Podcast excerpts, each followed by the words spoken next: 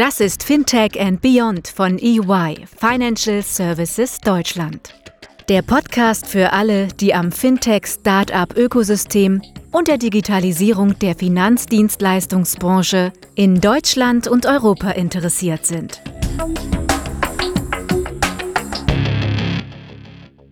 Welcome to the EY FinTech and Beyond podcast. In this episode, our focus is on some very exciting developments in the financial sector open banking and its evolution through the new possibilities in data analysis, as well as innovations stemming from the upcoming Payment Services Directive 3, or simply PSD3.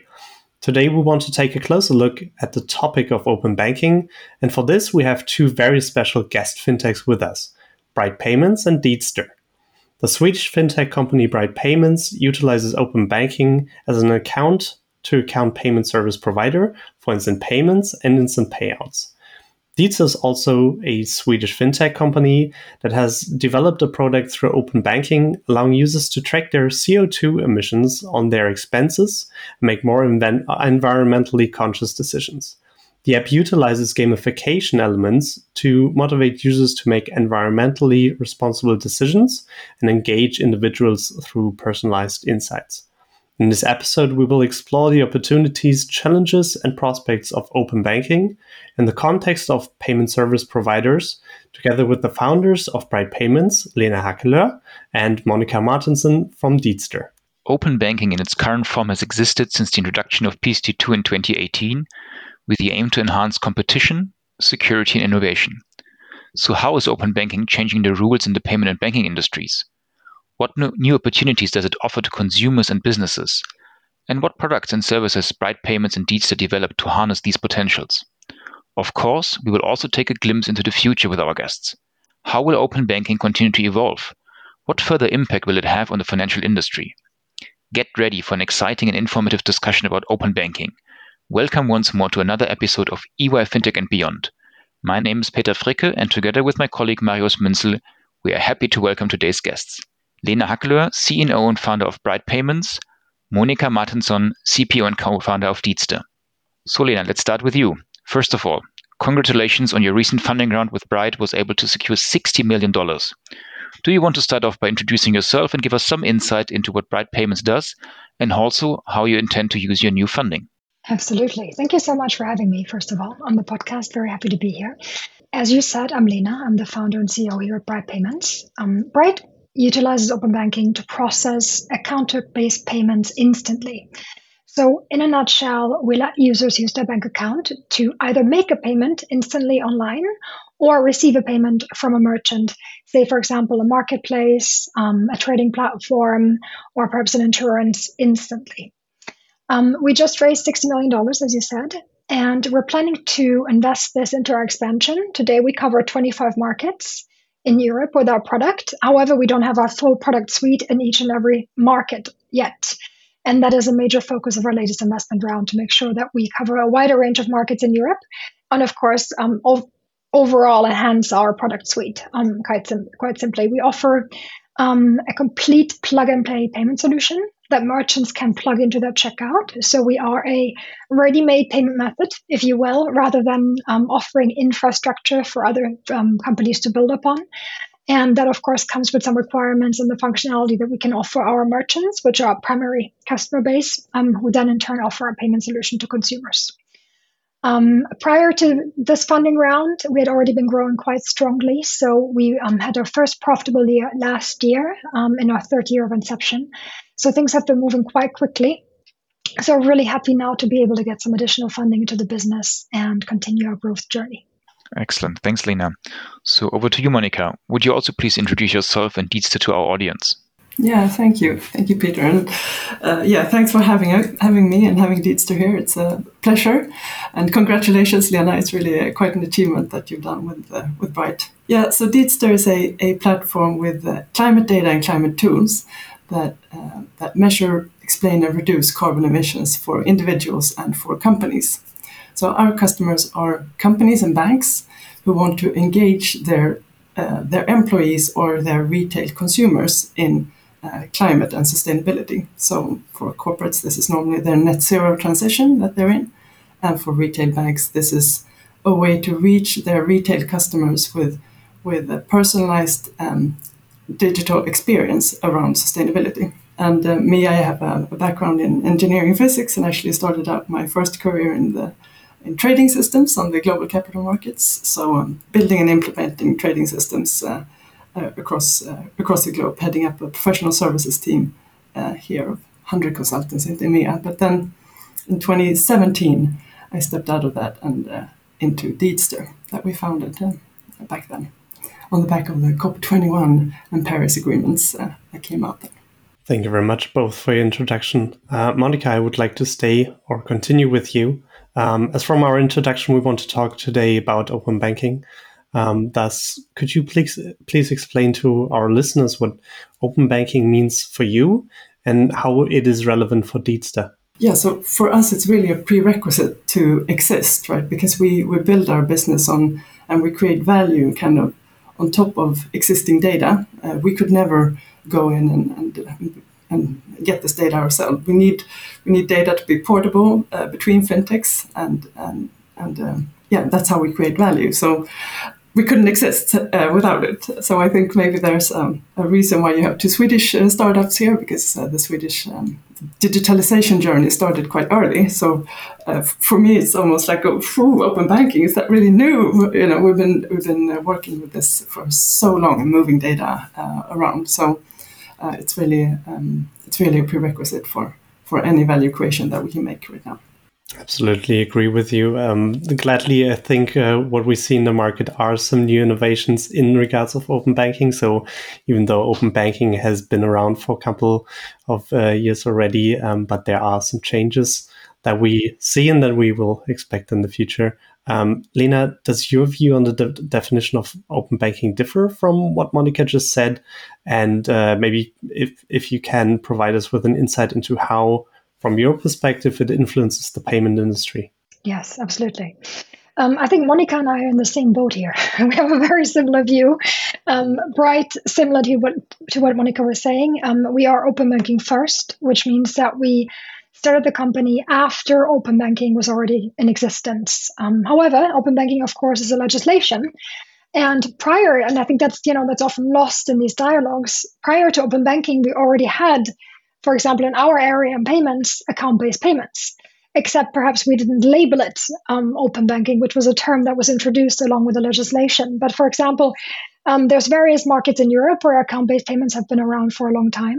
Um, so Sweden, for example, has Swish. Germany has Sofortüberweisung. You have iDEAL in the Netherlands. You have Bizum in Spain. So there's various examples across Europe where basically account-based payments were already in play. However, they were not under that open banking framework. So I think that's the, in my mind, the differentiation that I that I think about.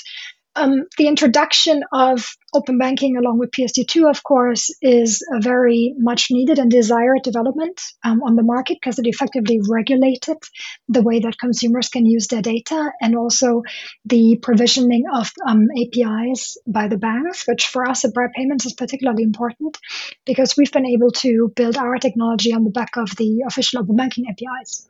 Um, moving forward, I think we have high hopes for continuously strengthened um, legislation because it really does help.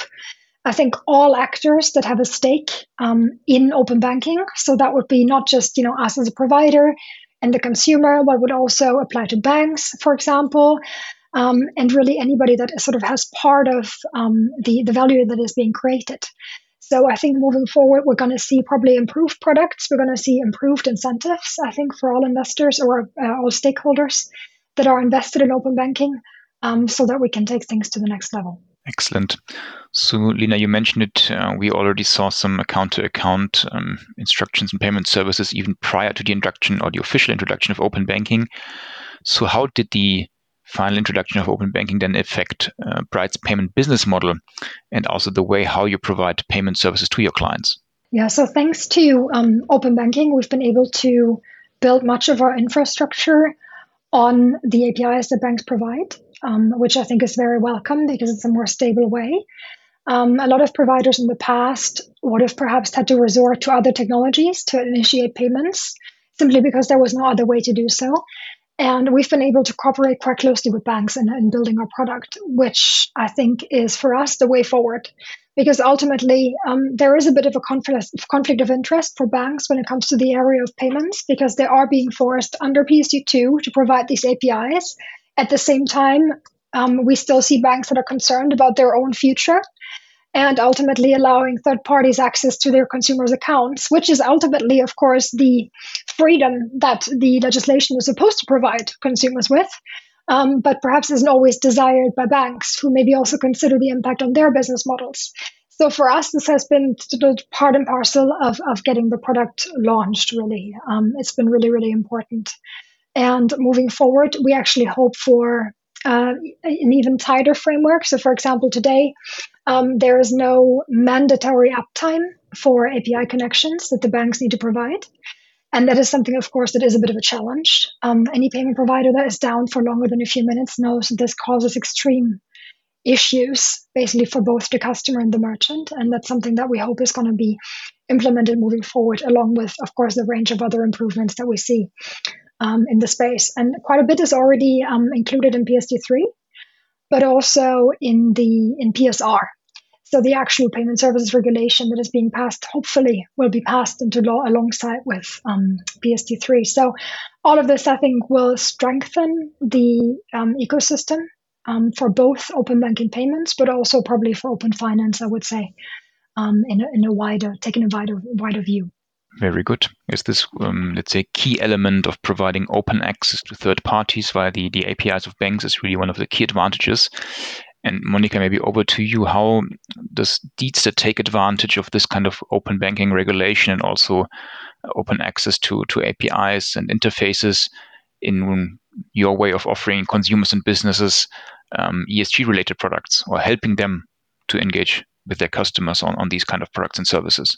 Yeah, so so what we do is that we're enriching the individual, uh, the transactions of the individuals. So they go either to their to their bank, an incumbent bank or a neo bank, maybe um, focusing on on sustainability and uh, sustainable bank, for example.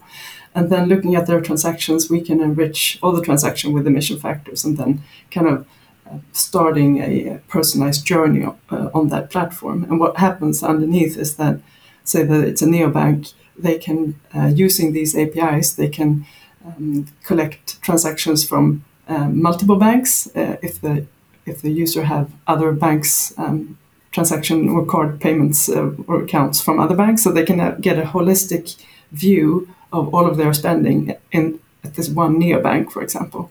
Or if it's a payment provider like Lena, then then maybe they only have certain transactions, right? And then we provide actually a reason to get all of your transactions and get this holistic view uh, for the for the end user.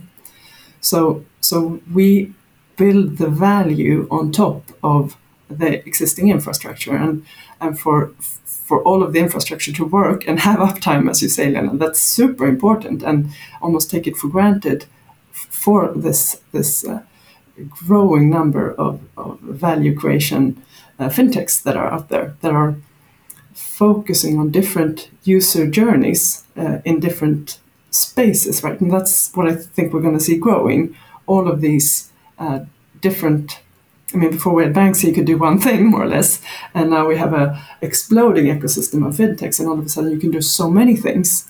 Uh, you can start an app focusing on financial liter- literacy and health, and that's uh, perfect for those users who's in need of that and then they can get all the transaction and they can have all the, the additional information that they need and they feel safe in that space and, and, and we have a really interesting service um, so so that the api uh, set up that the infrastructure need to work and that we can um, that we can move data to the end user is so important i mean it's so much fun too. I mean, we're going to have a lot of good, good, uh, good services created on this.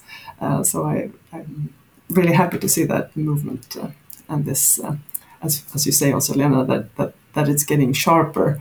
So it's not just uh, we started out with screen scraping, right, and now we're down to APIs and a more solid, uh, solid way of connecting. But of course, there has to be um, regulations that we can actually trust that we get the data when we need it. Yeah. Awesome.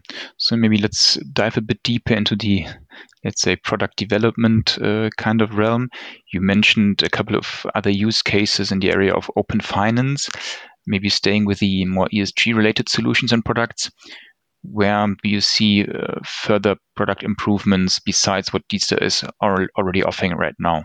So we're looking at new spendings, right, for the individuals, but the ESG space is opening up, and, and for banks, they are they are in such an amazing um, position to to actually help accelerate the shift that we're in. So I'm, I'm all about the environment, of course. Uh, so we we really want to accelerate this the shift to sustainable lifestyles, but also a shift to financing um, the good companies, right, and the the solutions that we need on this planet right now. And and I'm hoping, and we see big signs of this, that the ESG is now being the ESG work is being systemized in a way that's really interesting. And and I think when it comes to impact, of course, the savings and investment side is going to make a bigger role. I mean, have a bigger impact than, than we see on the spending. So currently, today, 70% of all uh, global emissions comes from individual consumption. So that's a big part.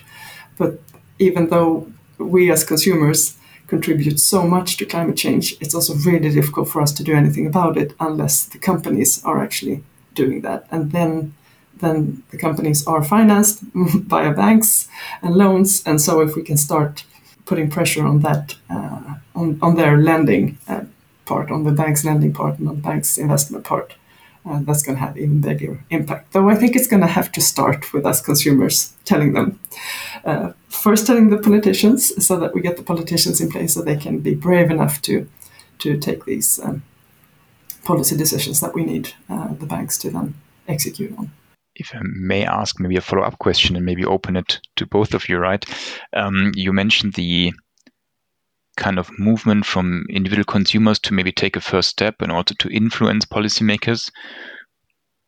Do you believe there's a way without regulation to achieve this, let's say, change in behavior from corporates? Yeah, no. That's a short answer. no, I don't. It's, um, yeah, I don't know what to say, Lena. I've been thinking a lot about this, how we can uh, accommodate this enormous change that we stand in front of. And currently, we're in a capitalistic system that is really driving um, towards uh, profits, and and we have created those markets with policy. I mean, there are a lot of people telling me, no, markets are natural; they just uh, happen, right? like a natural phenomena, like the leaves fall out of the sky in the autumn. It's like no, markets are created by people and by policy, and uh, we've created markets that are focused on profit only and uh, looking at the environment as uh, externalities that we don't count with, right? So if we were to pay for those externalities, we would have a, a completely different market, and that's where it has to start, and it has to start really soon, really fast. No, I agree with Monika. I think basically the pressure from the consumers is already there, um, getting more and more obvious. For every year, every summer that passes, we see clearly the effect. And still, businesses don't move quickly enough. So, you know, even if I wanted, would want to believe that markets do regulate themselves and eventually this might happen, I don't think that the time frame we'd be looking at would be quickly enough. So sadly, no. I think that uh, it needs to be incentivized as well. As you both already well mentioned several advantages and opportunities in regards to, to open banking. And also said that well requirements of, of re, well working together with regulators or even the, the regulator making the first step towards um, those solutions. When we now switch to the other side and i think lena you already mentioned reluctant reluctancy from banks and having to build apis and, and share client data when it comes to open banking, what challenges do you see or what challenges arise with open bankings and maybe from your side spe specific to, to payment fintechs? Absolutely. Perhaps just quickly, for the record, there are banks that fully embrace PSD2 and they see the value in it and they really do want to work closely with you know businesses such as ourselves or perhaps you know Monika's business as well and maybe others. So it's not that every bank is reluctant, but there are definitely some. And I think you know, it's it's understandable um, why there would be such fears. So that is, however, not the biggest blocker I would say today in the market. I think one general challenge that that we see, and I know that others see as well. I just spoke on a panel last week, and there was pretty universal alignment across the board as to what we thought the problems were. Um, one big challenge really is the lack of standardization. Um, there is no standardized format um, for the APIs that are being provisioned by the banks. That is one challenge, which increases, of course, the work that is needed um, to integrate such APIs. And if you're a provider or a business that covers more than one market, that does drive a lot of complexity, unfortunately. Um, there is also, on the regulatory side, a lack of alignment between basically the pan European um, regulation and then the local regulation in each market. I can take Sweden as example. There's there's no clear alignment between, for example, the Swedish AML Act from a payment point of view and sort of the EBA guidelines um, that should apply across Europe. And that creates basically different market competitions um, based um, on where a provider is located. So, for example, as a Swedish business, we are under Swedish supervision. A British business will be under British supervision. A Spanish business is under Spanish supervision, all basically um, uh, having to apply different rules. And it can impact the way that the product is being built. And unfortunately, regulators do not always have a reality in mind, I should say um, especially when it comes to data availability. In the Nordics, we are incredibly spoiled when it comes to, for example, KYC data being available for consumers because we're a very digital society in Sweden. Um, so it's easy to provide data about yourself. Um, it's easy to find data about consumers. That looks very different the further south you move into Europe, I would, I would argue. And um, when you put up regulatory requirements, I think it's important that sort of you also consider a business's capacity to be able to comply um, with such um, requirements, not just in their home market, um, but in any market in Europe. And I think the most successful fintechs that we see, especially on the payment side, are the ones that are successful across Europe, not just in one individual market. And I think that is another challenge um, that we see, sort of basically the fragmentation in the the overall um, regulatory landscape, PSD2 aside. And then I think, um, thirdly, I would also say that um, in terms of what is actually being governed, um, there are definitely shortcomings. Um, I think you know I brought up the the the uptime as one example. There's also now recently a, a, a, trend to to strengthen, of course, consumer protection. which which can also, of course, impact the way that sort of being product, products are being built. And while it's overall, of course, desirable to have higher consumer protection, um, it is it's not always necessarily the benefit of the user. Um, and that I think is a, is a careful balance that needs to be upheld when it comes to authentication, for example. Um, so all in all, I would say there are some challenges, but things are moving into the right direction for sure. And we see basically the um, the market maturing. I think it's also important to note on a more positive side that if we look at the quality, for example, of the APIs, which is I focus on this because it's very much top of mind for my business. Um, when when I first started the company in 2019, um, that looked very different than where we are today. So we have come a long way already.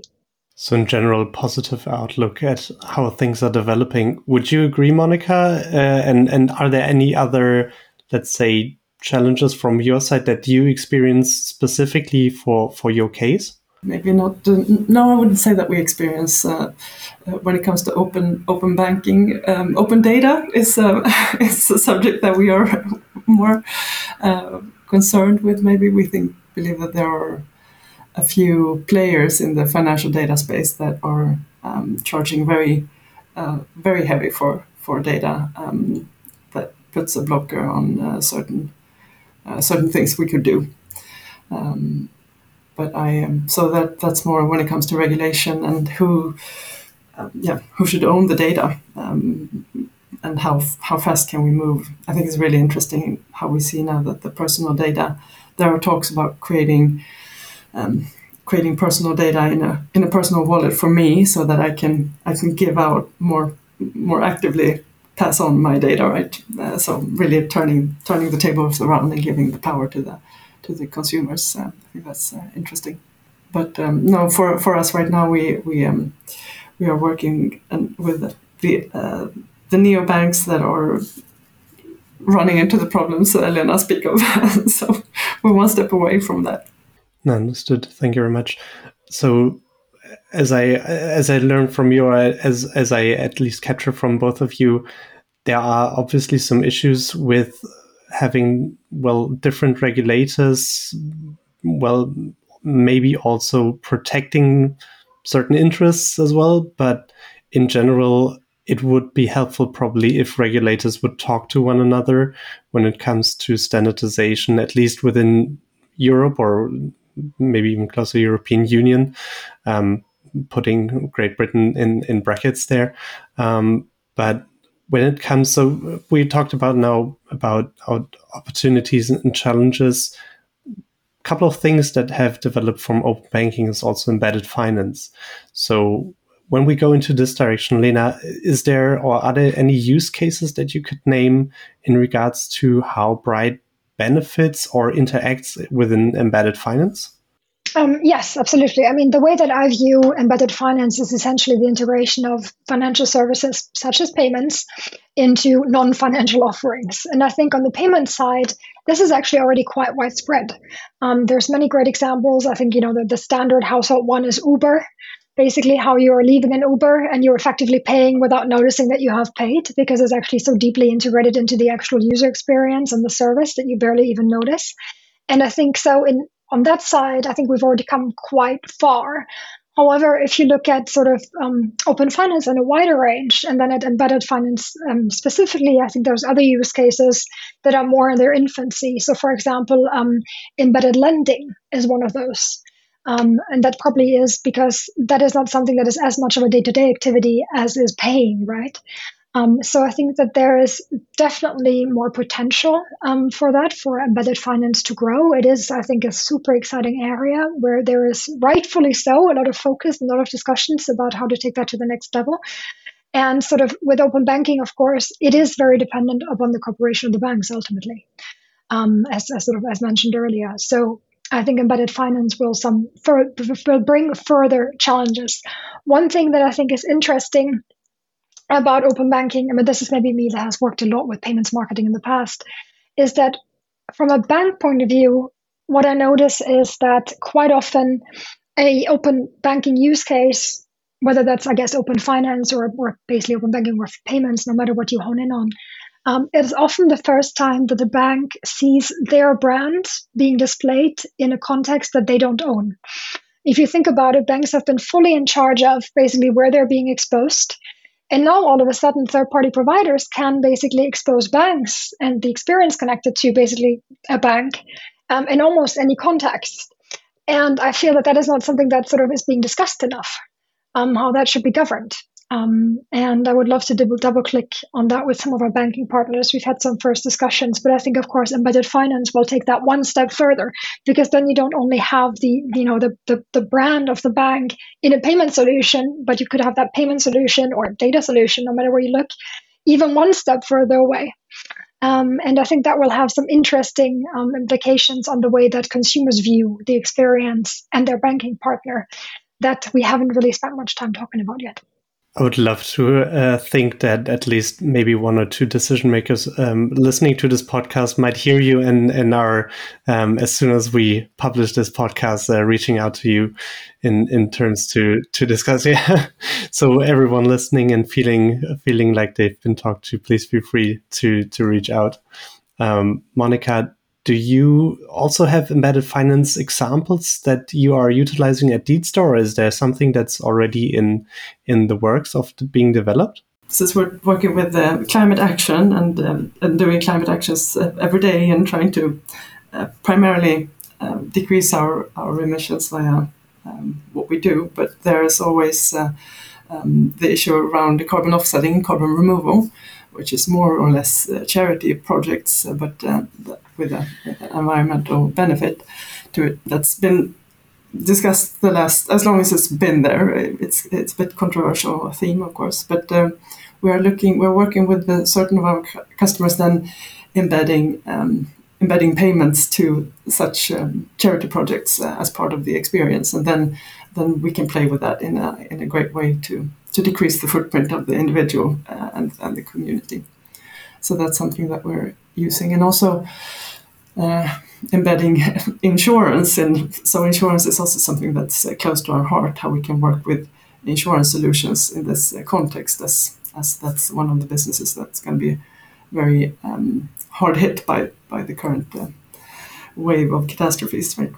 embedding solutions where we can uh, also buy insurance as part of this, uh, uh, this stream of this user experience. But maybe the where we where we see, and I love your example with Uber, Lena, because it's really about the user experience. How can we create a user experience that makes sense for someone to, so in our case, lean into to the topic of climate change and feel empowered to be part of, of building a better world in whatever way that person feel empowered to do it, if it's via decreasing spendings on certain categories or if it's via um, investing in, in, in, green bonds or um, putting money to, to climate projects.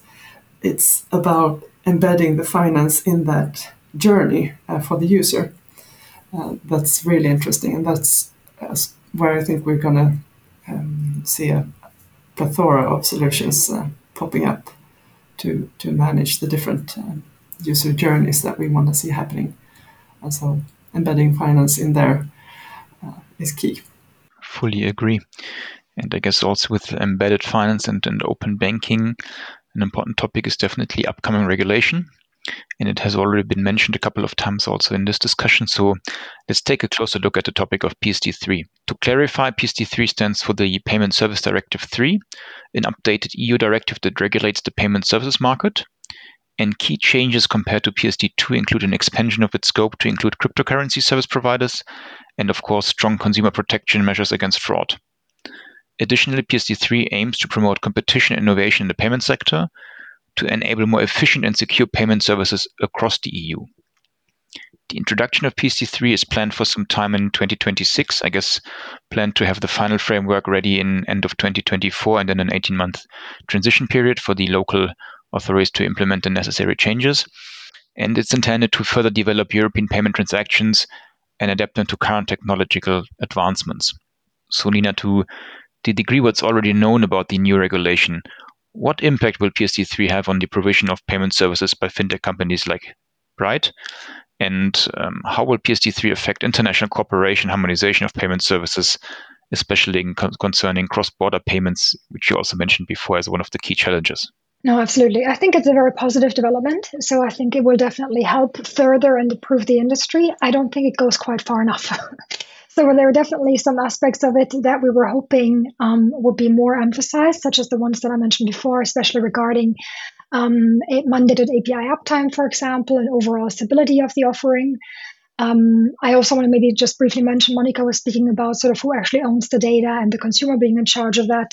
I think that sort of we don't really see enough of that just yet um, in terms of what is being covered in PSD3. I think there could be more um, freedom being given to consumers in that sense. Um, however, it is overall, of course, a welcome um, development. So I think it will benefit the space without a doubt. Generally speaking, when it comes to the cross border aspect and the harmonization thereof, I would say that there is still too much fragmentation. And especially when it comes to the payment sector, I think it's important that sort of initiating a payment, which is effectively regulated by PSD2 or in the future PSD3, um, that's just part of executing a payment transaction. We also have the underlying infrastructure, um, which in Europe is still relatively fragmented. I mean, there is SEPA Instant, um, for example, which is good. Yet not all banks are connected um, to the to the SEPA framework yet. We also have a number of markets in the EU that do not are not members of the currency union, so they have their own um, currency where basically um, instant um, payment execution is not possible. Yet that's a really important aspect um, of executing a payment, the instantness thereof, because it has a bearing on the fraud risk for the merchant and the credit risk connected to a payment transaction. And that is, of course, comes something that sort of PSD3 cannot effectively regulate to the same extent. Um, we see, for example, in the UK, we have faster payments, um, which is a really nice infrastructure. So we see relative maturity already in the UK. There's a lot of talk about um, VRP, so variable recurring payments, for example, which may not seem, you know, like at first glance, may not seem like a very big use case, but effectively it is. To give you a sense, if you are subscribed to groceries um, online, for example, um, and you buy, say, fruit or vegetables that are being charged by their weight, you will have a different amount every single month. So you're already in the space of a variable recurring payment um, right there. So the use cases um, that basically the, the, open banking payment services can be used for um, grow quite substantially if you can have recurring payments, especially variable recurring payments, which are being discussed. And there are those of course also being addressed. Um, so all in all, I would say um, a good step forward. Also, when it comes to, for example, the um, the consumer protection angle, we have authorized push payment fraud, so-called APP fraud, um, which the UK I think was earlier to recognize, and we're seeing the first signs of recognition now in the EU as well. Um, where basically there is a proposal to strengthen the consumer protection um, for such fraud. Um, the UK has gone further than the EU already, um, basically, which well, by giving the consumers a right to be um, reimbursed for all APP fraud, um, which we don't quite have. Um, there's no general right of reimbursement, but there's a strengthening. So, all in all, welcome um, developments, but not going far enough in, in our point of view, at least. Very interesting, Lena. Thank you very much for this. Um, Monika, is there anything in regards to PSD3 that you also maybe see critical in this regard, or that you are at, at least, um, or maybe even looking forward to, where you say this is a change that we embrace very much? Yeah, I mean, what we see is that the whole landscape is becoming more stable and more secure, uh, which we think is uh, is key for adoption uh, to increase adoption to this for, for individuals, but also for uh, incumbent banks, right? So they may not be driven by fear, but they are also very driven by security and stability, and so to make sure that they, yeah, that it's uh, stable solutions. So I believe that the adoption of these solutions are going to be much higher uh, when we can have uh, a more stable underlying uh, infrastructure. But there are so much fun things uh, you can do when uh, when this opens up.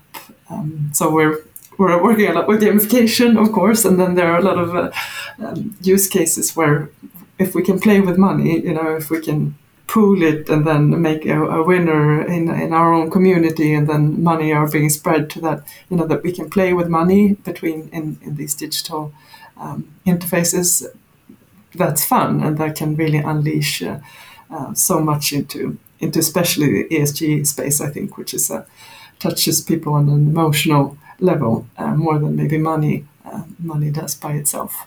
So we're really looking forward to to having more agility and more flexibility into this uh, space. That sounds very promising. Um, in this regard, it, let's just stay there. We we also we always like to look outward or forward, and therefore we always always try to include an outlook and trends segment within within our podcast. So you already touched a couple of points there. Um, if we look at developments happening to open banking or embedded finance, there's something coming up that is um, an open finance regulation, FIDA, um, which stands for Financial Data Access Regulation, um, which is a lot about third party data access beyond banking, so also including insurance, for example. Um, from your perspective, what can, let's say, consumers also expect in this regard to happen in the future? And if we stay at in within Deedster, are there any exciting ESG related products that you can think of that will be utilizing open finance that that haven't been created yet or are still in the works? Yeah, yeah. Well, so we're looking into insurance. So that's an it's an interesting space because we. So where, where we've been working the last uh, five years, we've seen a lot of insurance companies uh, uh, looking into this space and uh, also educating their employees in this space. Um, and and um, empowering the whole companies to to understand what's what's happening. And so if we can now put ESG, uh, if they can, I mean, insurance is a pretty uns, not so sexy business. You know, we pay it and then we forget it and then we move on with our lives. Right? But it, it, can we embed that and make I think the future is going to be much more around personalized uh, journeys uh, in the digital interfaces. And if we can then propose the insurances that make sense for the user uh, when they need it, so kind of um, you need an insurance because you're going somewhere, you you put it in the, the on the same kind of lifestyle platform. I think that's where we, we see the most um, yeah the most exciting opportunities where we can both boost the business. That makes sense. Insurance is, uh, still civilization creation. you know, we can we can be more brave if we can insure certain parts of our lives. Um, so yeah, that's where I'm feeling really excited uh, if we can embed insurance and, and make that uh, that space grow uh, together with uh, with more impact uh, on back of that. A more personalized user experience. I, I, believe this is probably something that you are also interested in, Lena. Um, when we look at well the future of open banking, is there something that that you see or foresee for the future that will have a big impact on the financial industry? And if we stay on the very specific topic of instant payments or instant payouts, are there any in upcoming innovations that you would expect in the realm of this? I would say first and foremost, um, it's important to acknowledge that it's still like open banking is overall still a relatively new phenomenon, um, and I think much of the potential in basically open banking payments is to actually to a large extent replace card payments. And we see some markets in Europe that, as I mentioned at the outset of this recording, that are um, have already come very far, but many markets are very much still in the early stages of this. So for us, um, you know, we we noticed this because perhaps a year ago we would have a lot of very educational talks with merchants. Say, for example, you know, a large online shop, a classic example of a customer of ours where we would explain, you know, what is open banking, how does it work, what are the pros, what are the cons, what do you stand to gain? Um, this year, now in 2023, um, the conversation has shifted quite a bit. And the conversation is much around okay, we want to introduce open banking payments. What's the best way to do that with very targeted questions? So you see, the market is really moving quickly um, now. And so I think that that is perhaps the first big step that we need to take into mainstream adoption uh, is that basically merchants are starting to offer open banking payments, which we see more, more and more of now. And then I think as a next step, um, there is definitely innovation around the consumer experience. One thing that we have built, for example, is one click payments in open banking, which may sound like a very small step, but is actually, in terms of consumer convenience, a pretty big step. Um, because the beauty of open banking is that you only use information that you already know top of mind. So most people know intuitively how to log into their online bank, but they don't know their credit card number by heart because they probably use multiple credit cards. So basically being able to do that, you know, to use that information in one step, I think is a big step forward. So there's quite some innovation that is still waiting for, for broader adoption. And then I think together with the improvements that we see in the infrastructure on which we can process open banking payments, um, that is, I think, where we're going to see the biggest improvement in terms of consumer experience. I mean, making that payment, getting, for example, an instant payout within 10, 15 seconds instead of waiting for two, three days will make um, um, quite an impact, I would say. And on the note of, for example, what Monika was saying around personalized experiences, of course, that's also something that um, open banking payments can benefit from. For example, by landing you straight on your payment account as a returning user, not having to re-authenticate, not having to choose your bank, which is normally the sort of the first step in a payment journey with open banking payments.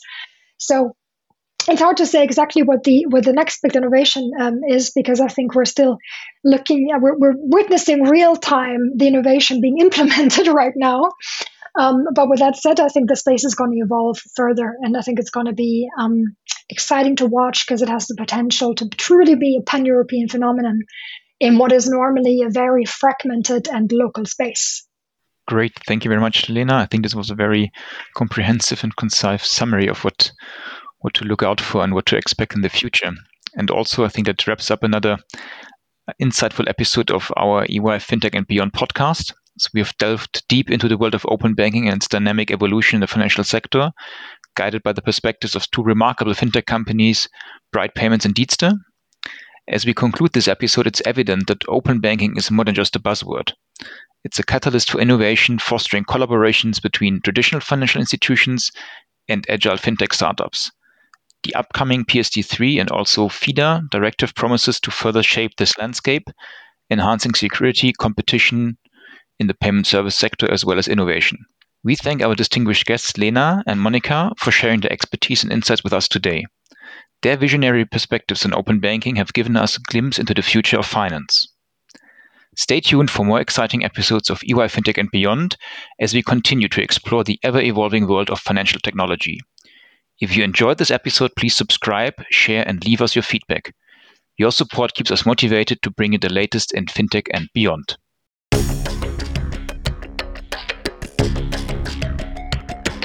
Das war Fintech and Beyond von EY Financial Services Deutschland. Ihr seid herzlich eingeladen, mit uns die Inhalte des Podcasts zu gestalten.